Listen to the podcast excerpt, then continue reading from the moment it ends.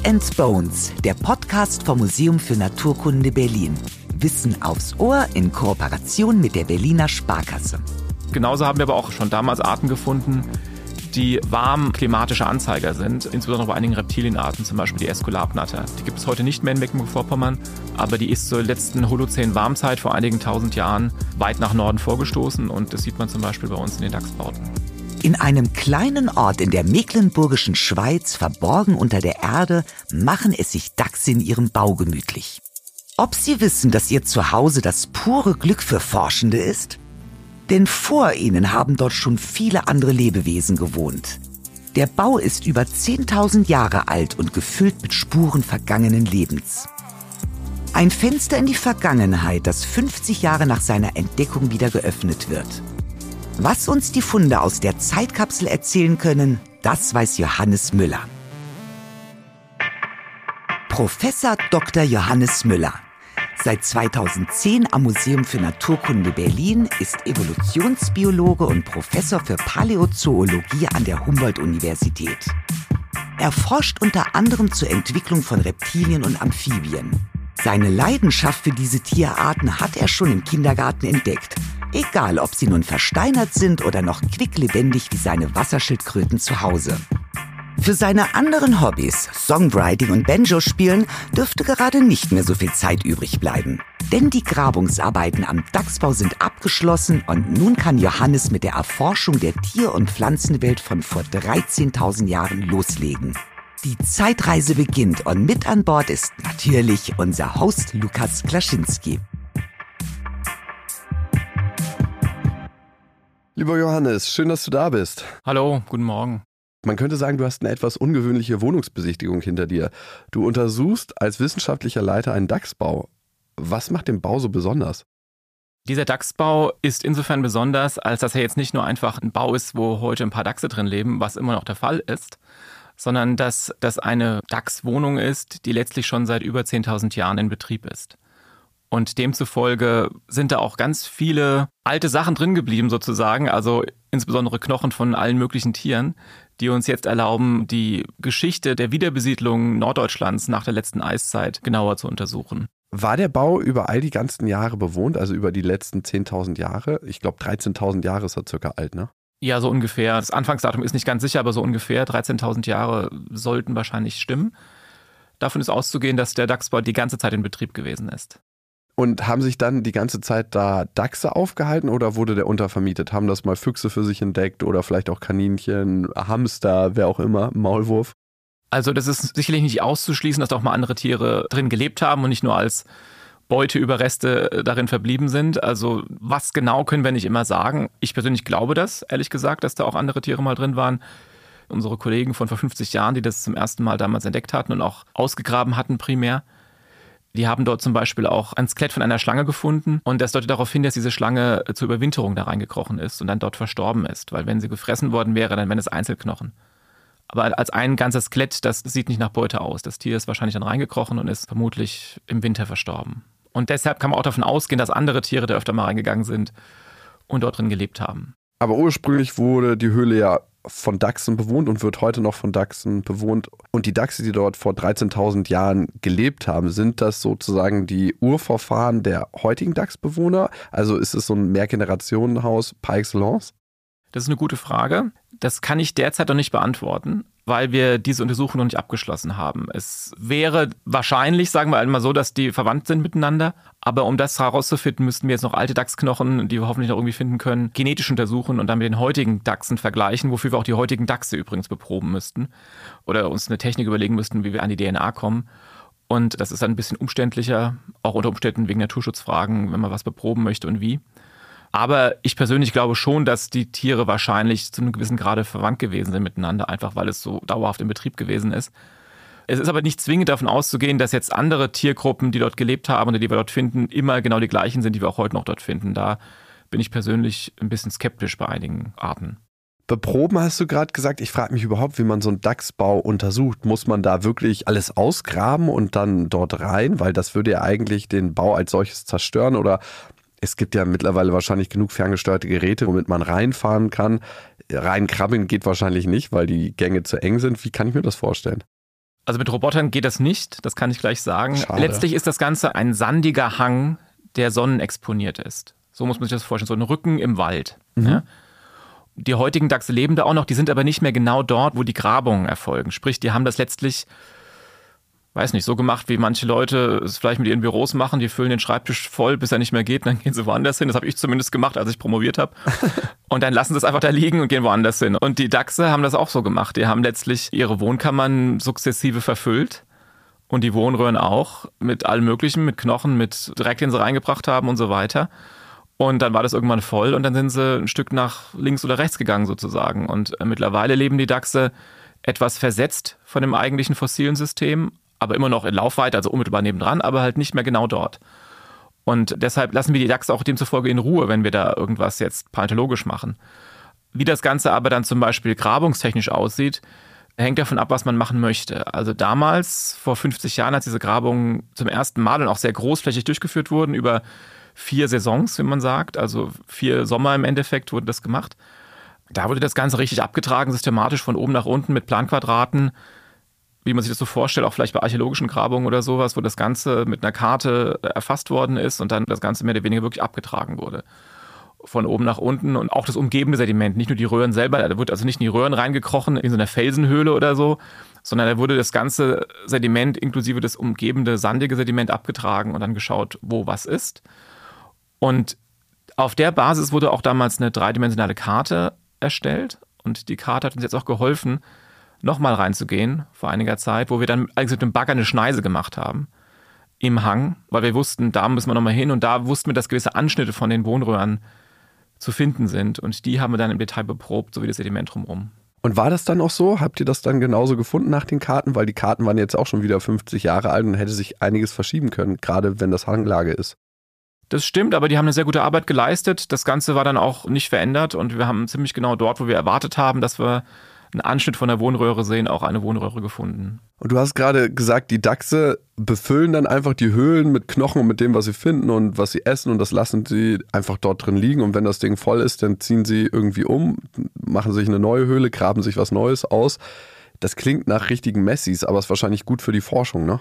Für uns ist es super, weil wir dadurch eben letztlich eine Dokumentation der, sag ich mal, der Wirbeltierfauna aus Norddeutschland oder Nordostdeutschland über die letzten 10.000 Jahre oder mehr bekommen haben. Mhm. Was konntet ihr da so finden? Und was für Schlüsse konntet ihr daraus ziehen? Das ist immer noch Gegenstand intensiver Forschung. Ich möchte auch gleichzeitig hinzufügen, dass in den 70er Jahren dann als Auswertung dieser ersten Grabung auch schon sehr viel publiziert worden ist.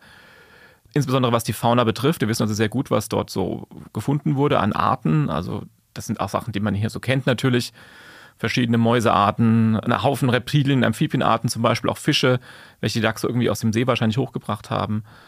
Aber auch Tierarten, die wir heute nicht mehr in Deutschland haben, zum Beispiel Lemminge, die es ja heute eher in Skandinavien, Nordskandinavien gibt, kälteangepasste Formen und die dann mit der Zeit verschwunden sind. Genauso haben wir aber auch schon damals Arten gefunden, die warm klimatische Anzeiger sind, insbesondere bei einigen Reptilienarten, zum Beispiel die Eskulapnatter. Die gibt es heute nicht mehr in Mecklenburg-Vorpommern, aber die ist zur letzten Holozän-Warmzeit vor einigen tausend Jahren weit nach Norden vorgestoßen und das sieht man zum Beispiel bei uns in den Dachsbauten.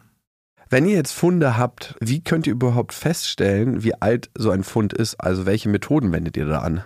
Das ist eine sehr gute Frage und das ist auch derzeit unsere größte Herausforderung. Zur damaligen Zeit, also vor 50 Jahren, als das Ganze ausgegraben wurde, gab es noch gar nicht die richtigen Datierungstechniken, wie es sie heute zum Beispiel gibt, also Radiokarbon-Methode oder so etwas. Oder es war gerade erst im Anfang und nicht jeder konnte das machen. Radiokarbon-Methode, wie funktioniert das? Das ist jetzt für mich erstmal Latein. Und ich hatte Französisch in der Schule. Man sagt auch C14-Methode dazu. Die basiert darauf, dass jeder Organismus natürlich Kohlenstoff eingebaut hat im Gewebe oder in den Knochen zum Beispiel als Wirbeltier. Und dass es verschiedene Kohlenstoffisotope in der Atmosphäre gibt, die wir regelmäßig einbauen als lebende Organismen.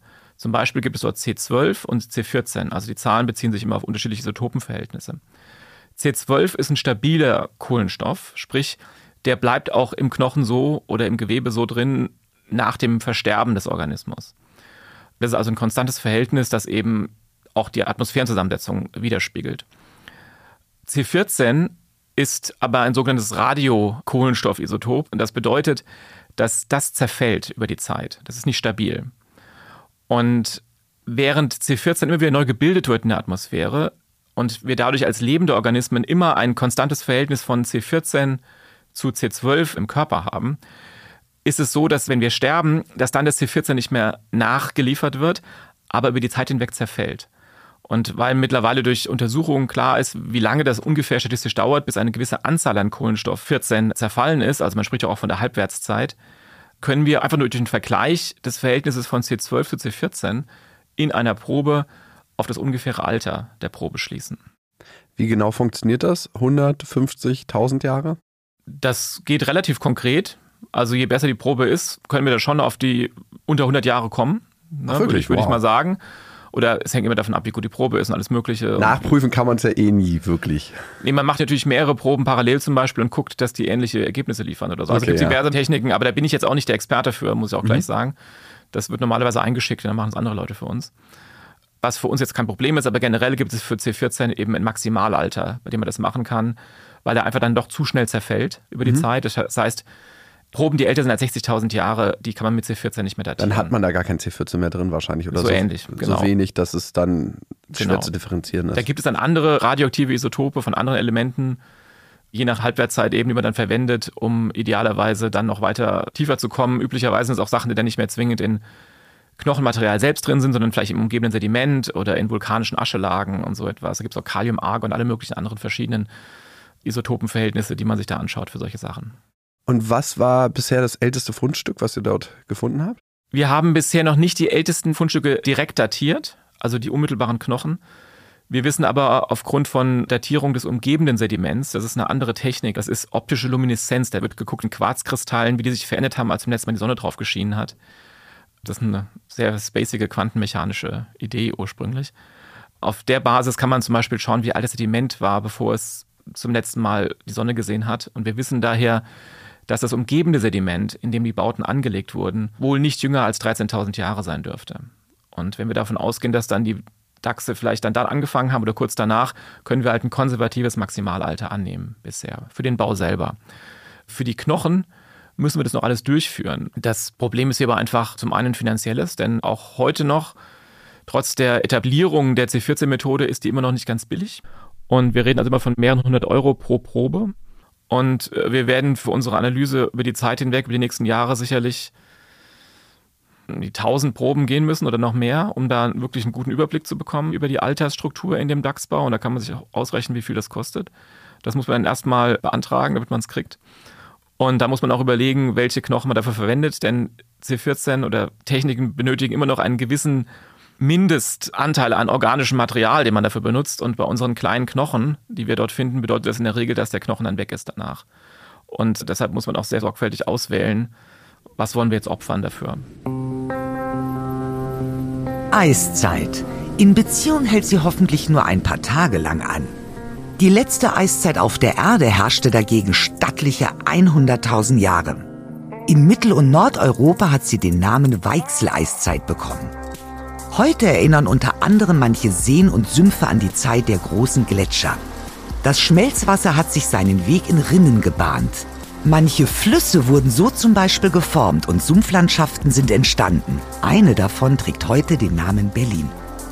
Die Landschaft wurde aber nicht erst mit dem Schmelzen der Gletscher verändert.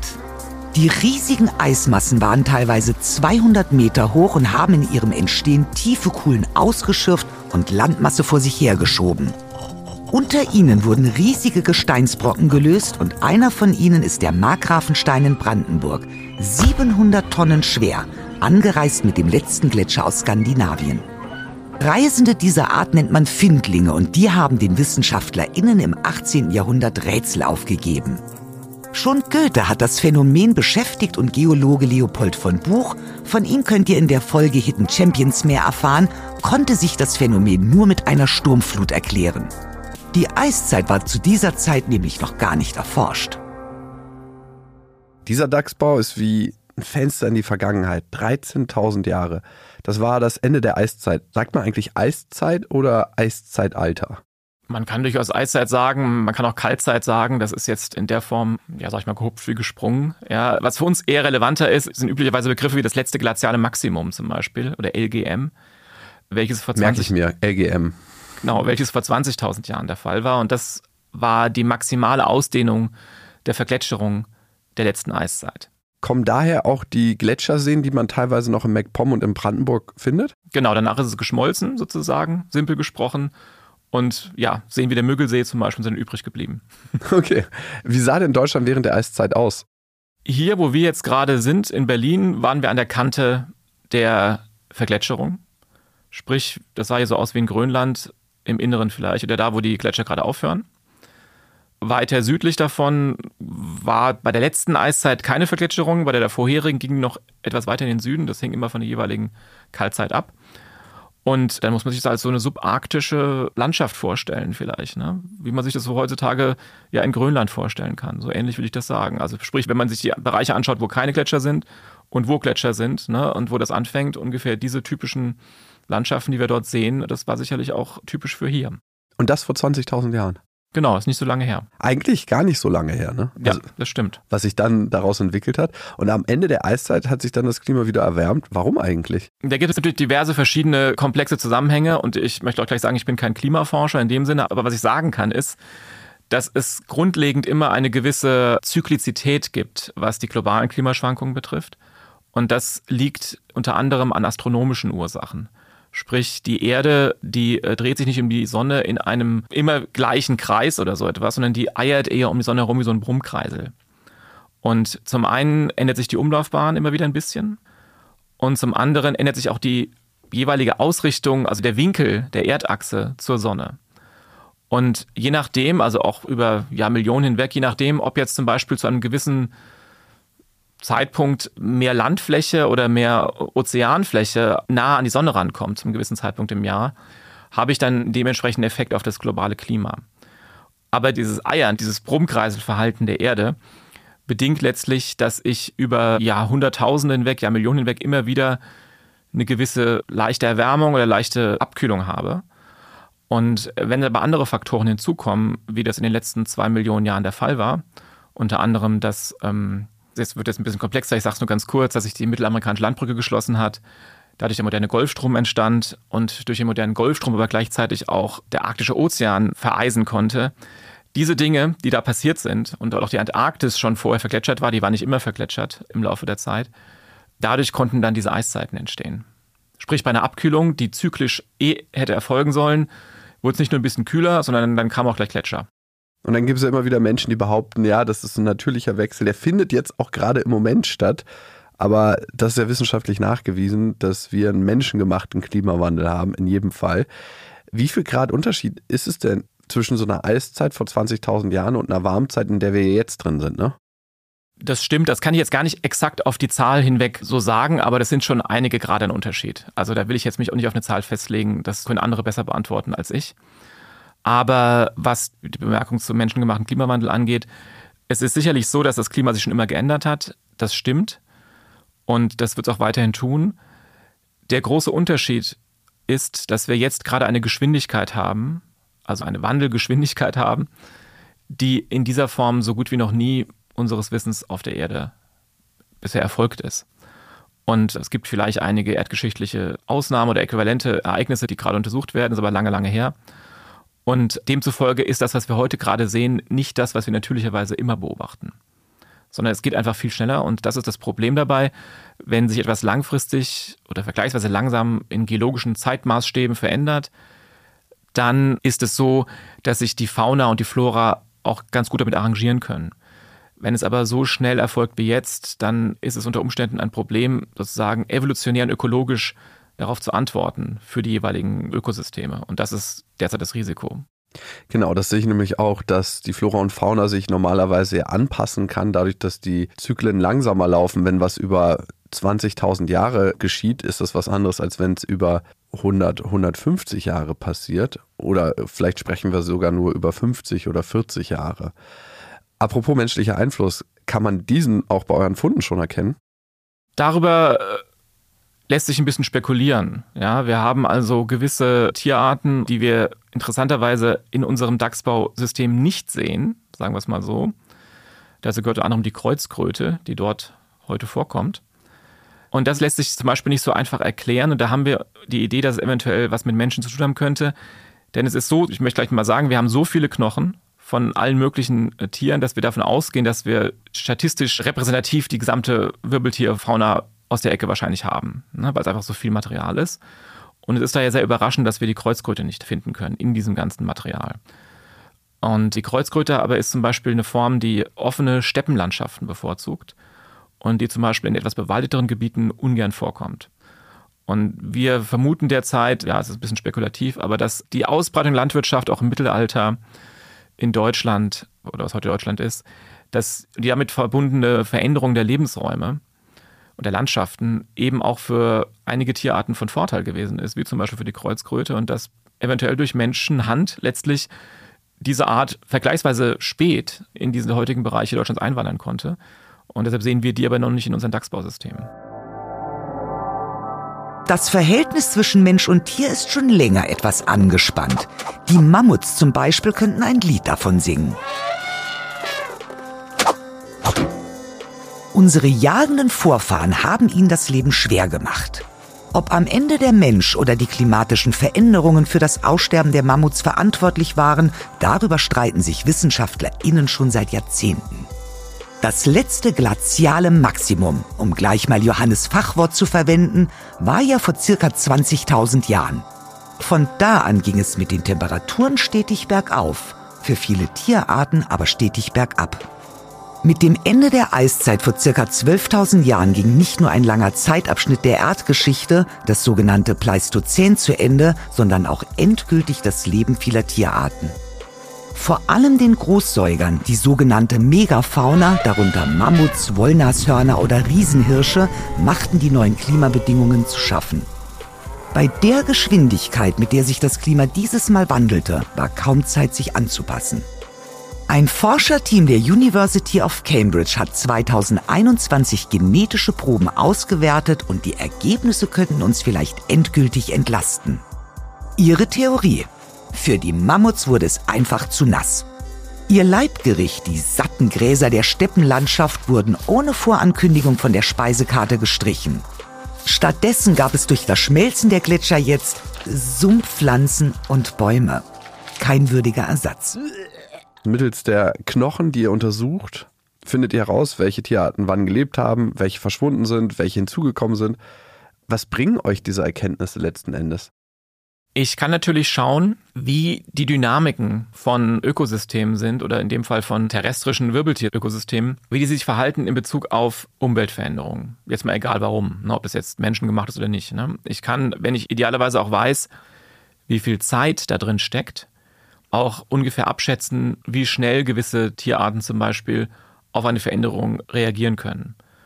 Und ich kann idealerweise auch, wenn ich exakt weiß, wirklich wie viel Zeit da drin ist, und das haben wir halt noch nicht ganz zu Ende untersucht, auch unter Umständen in diesen Tierarten selber nach Veränderungen schauen. Sprich, was die genetische Zusammensetzung betrifft, was das Erscheinungsbild betrifft und kann damit auch letztlich evolutionäre Raten untersuchen. Das ist immer etwas, was für uns Evolutionsbiologen, Paläontologen spannend ist, zu gucken, wie schnell auch evolutiver Wandel erfolgen kann.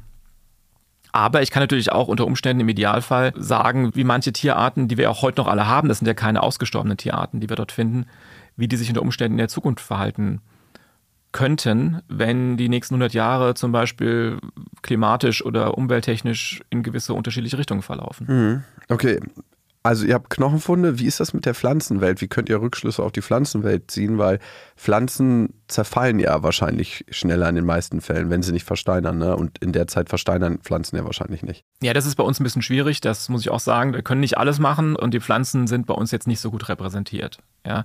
Wir können natürlich letztlich indirekt unter Umständen bei Tierarten, die auch vielleicht ein bisschen herbivor waren, also die auch gerne mal Pflanzen gefressen haben, können wir vielleicht was über Isotopenuntersuchungen machen. Über Isotopen kann man zum Teil ja untersuchen, wo gewisse Tierarten im Nahrungsnetz relativ positioniert waren. Und wenn es da zum Beispiel eher, sage ich mal, Primärkonsumenten gab, also Tierarten, die auch gerne mal Pflanzen gefressen haben, dann kann ich unter Umständen solche Veränderungen schon nachvollziehen. Aber ich kann jetzt bei uns jetzt schwer was über die exakte Veränderung der Floren sagen. Dafür gibt es wiederum andere Untersuchungsmöglichkeiten, die wir nicht machen, aber zum Beispiel kann man aus nahegelegenen Seen oder so die Sedimente, also Bohrungen in dem Grund der Seen machen und dann letztlich auf der Ebene über Pollen und Sporen, die sich darin erhalten, etwas über die Dynamiken der Florenveränderung sagen. Aber das ist jetzt nicht unser Gebiet. Ihr habt jetzt schon einige Funde ausgewertet. Wie sah denn die Tierwelt nach der Eiszeit dort aus? Ist mir die Frage, was nach der Eiszeit bedeutet. Ne? Aber also nicht heute. Genau. Also wir haben sicherlich zu der Zeit noch sozusagen Lemminge zum Beispiel gehabt oder ähm, einige andere Säugetierarten, die wir heute nur noch in Nordeuropa finden. Und demzufolge ist es schwierig zu sagen, ob es jetzt eine verarmte Fauna war. Da bin ich jetzt gar nicht sicher, aber es war halt eine andere Fauna. Ja? Mhm. Die wir vielleicht eher wirklich aus Norwegen, aus nördlichen Norwegen oder Finnland oder sowas erwarten würden. So ähnlich. Und dann hat sich das Ganze natürlich immer weiter sukzessive verändert. Das heißt, die Frage, die jetzt gerade gestellt wurde, wenn ich die richtig beantworten möchte, muss ich eigentlich immer genau wissen, zu welchem Zeitpunkt, für welchen Zeitpunkt soll ich beantworten. Ja. 13 bis 10.000 Jahre, sage ich jetzt mal. Genau, und da war es sicherlich so, dass wir dann tendenziell eher, sage ich mal, etwas haben, was vielleicht heute der nordeuropäischen Fauna vergleichbar ist. Mhm. Und danach wurde das dann eher, wie wir es auch heute kennen, heutigen Erscheinungsbildern ähnlich, beziehungsweise zu der Holozän-Warmzeit, also im Klimaoptimum vor einigen tausend Jahren, hatte das bisweilen vielleicht sogar fast kurzfristig ein paar mediterrane Aspekte. Ach, es war vor 5000 Jahren noch mal wärmer hier in der Region, als es jetzt ist. Ob es wirklich exakt wärmer war, will ich jetzt nicht beantworten, aber es war über einen längeren Zeitraum hinweg auch vergleichsweise warm. Mhm. Und dadurch konnten natürlich auch Faunenelemente oder sprich Tierarten, die es gerne eh lieber wärmer mögen, die hatten genug Zeit, um hier hochzukommen, sagen wir es mal so. Okay. Ja. Ich bin nicht sicher, ob es wirklich wärmer war. Aber es hat sich halt langsam verbessert, das Klima, wenn man halt Temperatur als eine Verbesserung betrachten möchte. Und dadurch hatten verschiedene Tierarten eben Zeit genug, die müssen ja auch erstmal hier hochwandern, sozusagen, über Generationen hinweg, nach Norddeutschland zu kommen. Teilweise sind einige Arten ja bis nach Dänemark dann gegangen, einige wärmeliebende Formen. Und danach wurde es wieder kühler und dann sind die teilweise auch hängen geblieben oder halt wieder verschwunden. Sprechen wir da meistens von Frosch- und Schlangenarten oder was für Tiere meinst du? Ja, sicherlich sind die gute Anzeiger. Also ich würde sagen Frosch, Schlangen, Schildkröten, Eidechsenarten. Mhm. Solche Vertreter sind da ganz gut für. Also es gibt typische wärmeliebende Formen, die wir auch heute in Deutschland kennen natürlich, aber die nicht überall verbreitet sind. Dazu gehören der Springfrosch, die Esculapnatter, die europäische Sumpfschildkröte, die Mauereidechse, solche Formen. Und die finden wir eben zum Teil in diesen Dachsbauten nicht mehr lebend, quasi in Norddeutschland, aber immer noch lebend angesiedelt im Süden von Deutschland, wahrscheinlich speziell so in Baden-Württemberg und in den Regionen, die an Frankreich angrenzen. Ne? Ja, das Rheintal ist zum Beispiel in Mauereidechsenhand zunehmend auch wieder übrigens. Durch die Erwärmung generell fühlen sie sich recht wohl. Die Eskulapnatter gibt es zum Beispiel im Rheingau, im Taunus, da komme ich auch her aus der Ecke. Da gibt es den Ort Schlangenbad, der sagt schon alles. Okay. Die leben da in diesem Weinbergsystem. Das ist für die ziemlich. Wollte angenehm. ich gerade sagen, dass man ja. sich daran erinnern kann, wenn man aus dem Taunus kommt. Da ja. ist ja ein hervorragendes Weinanbaugebiet. Und dann haben wir natürlich auch noch solche kleinen Enklaven, auch in Brandenburg zum Beispiel noch, die noch wärmeliebende Tierarten beinhalten. Es gibt zum Beispiel die Smaragdeidechse, die kennen vielleicht einige. Noch in Brandenburg ist eine sehr schöne, fast tropisch anmutende große Eidechsenart, wo die Köpfe türkis sind und der Rest des Körpers smaragdgrün und auch relativ groß. Und das sind typische südeuropäische, mediterrane Eidechsenarten, die auch während des Klimaoptimums im Holozän nach Norden gegangen sind. Dann wird es wieder kühler, aber die haben es geschafft, sich in einigen wenigen Populationen, die mikroklimatisch günstig sind, zu halten. Mhm. Also das heißt, die leben dann in kleinen Regionen in Brandenburg und haben dort überlebt, aber es ist wahrscheinlich auch nicht so häufig, die dort anzutreffen, ne? Nein, und die Populationen werden auch geheim gehalten, meines Wissens. Von 6500 Amphibienarten weltweit kommen in Deutschland nur 19 vor. Denn die meisten von ihnen haben Nordeuropa den Rücken gekehrt. 62 Prozent aller in Europa vorkommenden Amphibien- und Reptilienarten leben in Frankreich, Spanien und Portugal. Und mal ehrlich, auch wenn man selbst zwar nicht wechselwarm ist, man kann sie verstehen. Unter den Fröschen gibt es aber eine treue Seele, den Grasfrosch. Zwei Millionen Jahre alte Funde in Thüringen beweisen, er ist schon lange da. Er hat Warm- und Kaltzeiten überstanden und soll sogar während hochglazialen Zeiten in eisfreien Zonen überlebt haben. Er kommt in einer Vielzahl von Lebensräumen zurecht. Seine Anpassungsfähigkeit ist der anderer Froschlurche überlegen. Und deshalb ist er in Deutschland auch die häufigste Art. Auch im Dachsbau haben die Forschenden tausende Knochen von ihm gefunden wenn sich die Lebensbedingungen verändern, durchs Klima oder aber auch natürlich durch Bebauung, aber wir reden ja hier meistens von Klima, dann müssen sich die Tiere anpassen. Der Waschbär könnte davon Lied singen, der hat sich ja angepasst hier, der wurde eingeschleppt, dann stibitzt er sich öfter mal einen Döner aus dem Mülleimer. Welche Anpassungsmöglichkeiten gibt es denn? Also wie hat das die Eidechse zum Beispiel gemacht, die seltene Smaragdeidechse in Brandenburg? Hat die sich Regionen gesucht, wo es dann weiterhin warm geblieben ist, in so ganz kleinen Regionen? Konnte die sich über diese Zeit evolutionär anpassen, dass nur noch die Arten überlebt haben, die größere Temperaturschwankungen ausgehalten haben? Also welche Anpassungsmöglichkeiten gibt es? das ist eine sehr gute Frage, auch eine sehr komplexe Frage gleichzeitig. Da kann man lange drüber sprechen und das hängt sicherlich sehr von den jeweiligen Tierarten ab oder Organismenarten ab, die es so gibt. Generell würde ich jetzt in Bezug auf diese Marktwechsel zum Beispiel sagen, dass die Tiere natürlich erstmal primär ein bisschen konservativ sind. Sprich, die wollen sich jetzt nicht zwingend neu wohin anpassen oder sowas. Die denken auch über sowas auch gar nicht nach, sondern die gehen eher dahin, wo es ihnen gefällt, wo es für sie angenehm ist. Sprich, die haben einen gewissen Temperaturbereich, der für sie gut ist.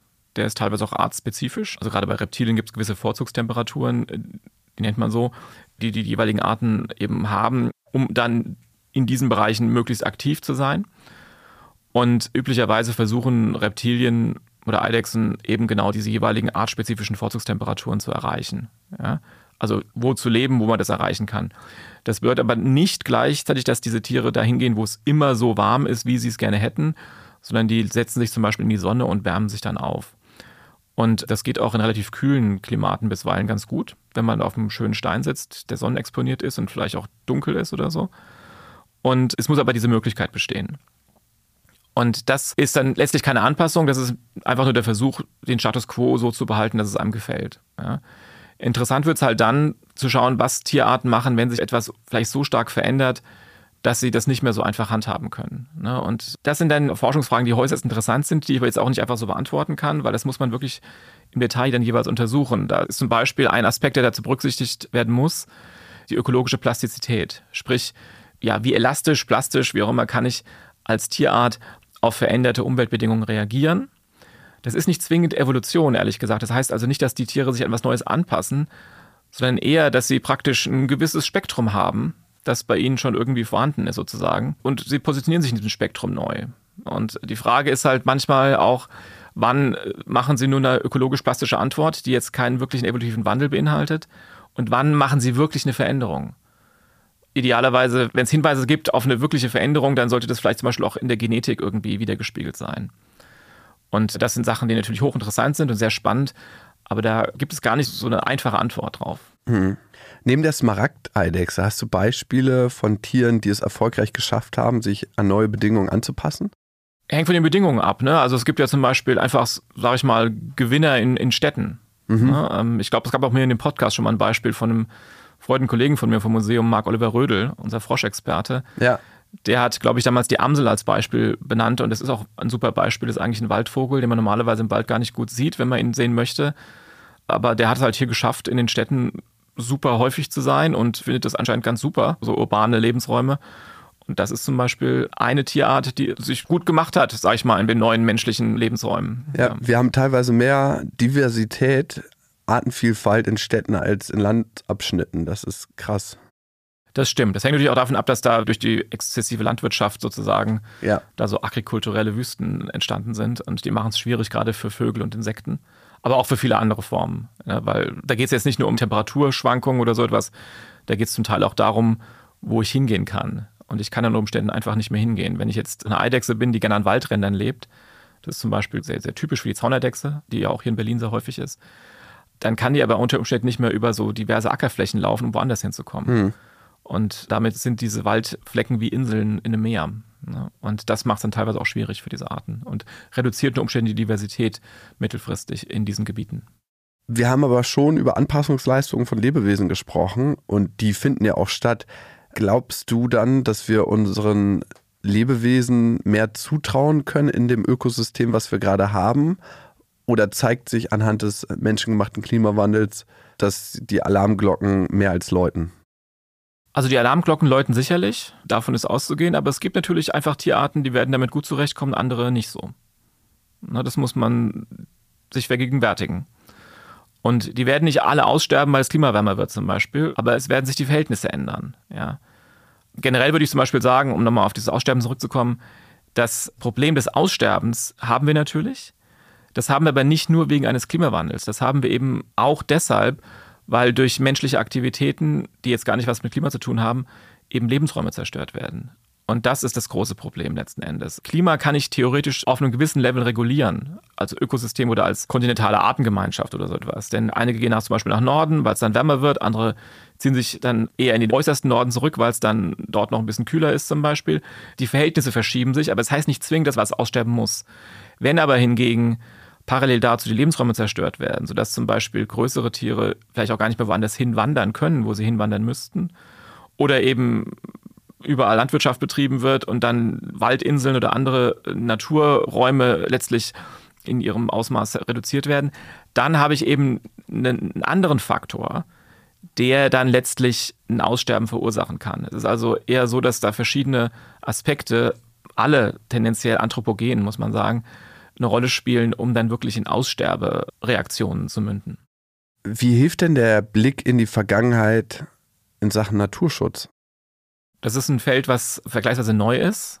Es kam auch aus dem angelsächsischen Raum, da nennt man das auch dann Conservation Paleobiology. Und da wird letztlich geschaut, wie sich meistens in vergleichsweise jungen fossilen Systemen, also wie zum Beispiel Dachsbau, also wo wir auch Arten haben, die es heute noch gibt, wie sich Arten unter Umständen früher mal verhalten haben, also Arten, die wir heute kennen, und ob sie sich vielleicht auch anders verhalten haben als heute, um dadurch etwas herauszufinden über ja, deren ökologische Plastizität zum Beispiel oder über ökologische Wechselwirkungen, zum Beispiel im Rahmen eines Nahrungsnetzes oder so etwas, wodurch man letztlich dann unter Umständen Hinweise bekommen kann auf Reaktionsmöglichkeiten, die diesen Organismen offenstehen, wenn sich Dinge wieder in gewisse Richtung hin verändern.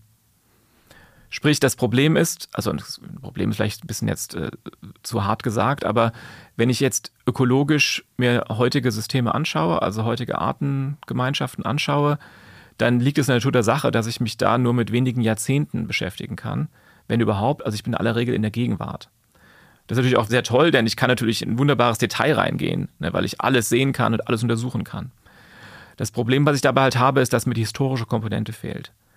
Wenn ich jetzt sozusagen paläontologisch reingehe und mir dieselben Organismen auch über größere Zeiträume hinweg anschaue, kann ich unter Umständen Dinge herausfinden, die ich in den heutigen Systemen gar nicht sehe. Natürlich habe ich wiederum das Problem der Auflösung dann. Ich kann nicht in dasselbe Detail gehen wie im gegenwärtigen System, wo ich alles Mögliche suchen kann, so ein See zum Beispiel oder so etwas. Aber dennoch bleibe ich unter Umständen ein bisschen beschränkt, wenn es darum geht, zu untersuchen, was die evolutionären oder ökologischen Antwortmöglichkeiten von Organismen oder Artengemeinschaften wären. Vielen Dank dazu erstmal, Johannes. Wer diesen Podcast öfter hört, der weiß, dieser Podcast ist nur möglich durch die Unterstützung der Berliner Sparkasse. Vielen Dank nochmal an dieser Stelle. Und der Berliner Sparkasse könnt ihr auch auf Instagram folgen und über den Instagram-Account der Berliner Sparkasse uns Fragen zusenden, die wir dann versuchen hier im Podcast zu klären. Und zu den Grabungen am Dachsbau kamen auch ein paar Fragen rein. Und die erste Frage lautet, Johannes, woran erkenne ich, dass ich in der Nähe eines Dachsbaus bin? Ich würde einfach mal schauen nach offenen, sonnenbeschienenen Flächen in dem Wald zum Beispiel dann habe ich da große Wohnhöhlen oder große Eingänge, die kann ich auch so, glaube ich, ganz gut mit bloßem Auge erkennen. Und üblicherweise rutschen die gerne aus diesen Eingängen raus, weil es an so einer Hanglage idealerweise ist. Und dann siehst du, siehst du typische Rutschbahnen, wo die Dachse immer so aus ihren Höhlen rausrutschen. Und Hanglage, weil die es gerne warm mögen in ihren genau. Dachsbauten. Okay. Der Dachsbau als solches ist ja eine wahnsinnige Zeitkapsel. Gibt es mehr Orte auf der Welt, die solche Zeitkapseln sind? Es gibt natürlich eine ganze Reihe von Ablagerungen aus der letzten Eiszeit oder auch der heutigen Holozän-Warmzeit. Bisweilen auch noch einige Tierbautensysteme, ja, aber es sind vor allen Dingen Höhlen, sage ich mal, die solche Zeitkapseln darstellen. Und sprich, irgendwo ist auch so Karsthöhlen als Beispiel, das kann man auch im Mittelmeergebiet bisweilen haben. Wir selber arbeiten über ein Höhlensystem auf Ibiza, das die letzten 30.000 Jahre widerspiegelt. Das ist praktisch ein Loch im Boden, mehr oder weniger in der Mitte der Insel und da sind die Tiere reingefallen und dann nicht mehr rausgekommen und verstorben. Und dann habe ich natürlich über die Zeit hinweg dort auch dann eine Zeitkapsel, die über tausende von Jahren gehen kann. Also da hat keiner freiwillig drin gewohnt? Nein. Okay, gut. Nochmal ein bisschen was anderes. Ich habe mal gehört, dass es im Taunus Leoparde gab. Taunus ist dann ja deine Region, ne? aus der du kommst. Oder stimmt das nicht ganz? Ich komme aus ja, Frankfurt am Main, von daher ist der Taunus nicht weit weg. Okay, gut. Ähm, Grob schon mal. Stimmt genau. das? Die Leoparde gab es hier in Berlin. Wirklich? Also ähm, nicht im Zoo. Das da auch, nicht. natürlich. Aber wir erkennen hier aus Sedimenten der letzten Warmzeit, also der Warmzeit vor unserer heutigen, Die ging vor rund 120.000 Jahren zu Ende. Aus dieser Zeit kennen wir einige Überreste, also weniger, aber wir kennen definitiv gesicherte Hinweise auf Leoparden, die hier gelebt haben. Johannes, vielen Dank für das Gespräch. Gerne. Ja, Dankeschön. Leoparden in Berlin. Unsere heimische Tier- und Pflanzenwelt war mal eine ganz andere. In der nächsten Folge begeben wir uns wieder auf Zeitreise, aber diesmal in unsere eigene Vergangenheit. Ja, es geht um den Menschen, um uns. Wie wir entstanden sind und warum Sex so eine große Rolle für uns spielt. Paläontologe Faisal Bibi wird es uns erzählen. Bis zum nächsten Mal, ich freue mich auf euch und abonniert uns gerne.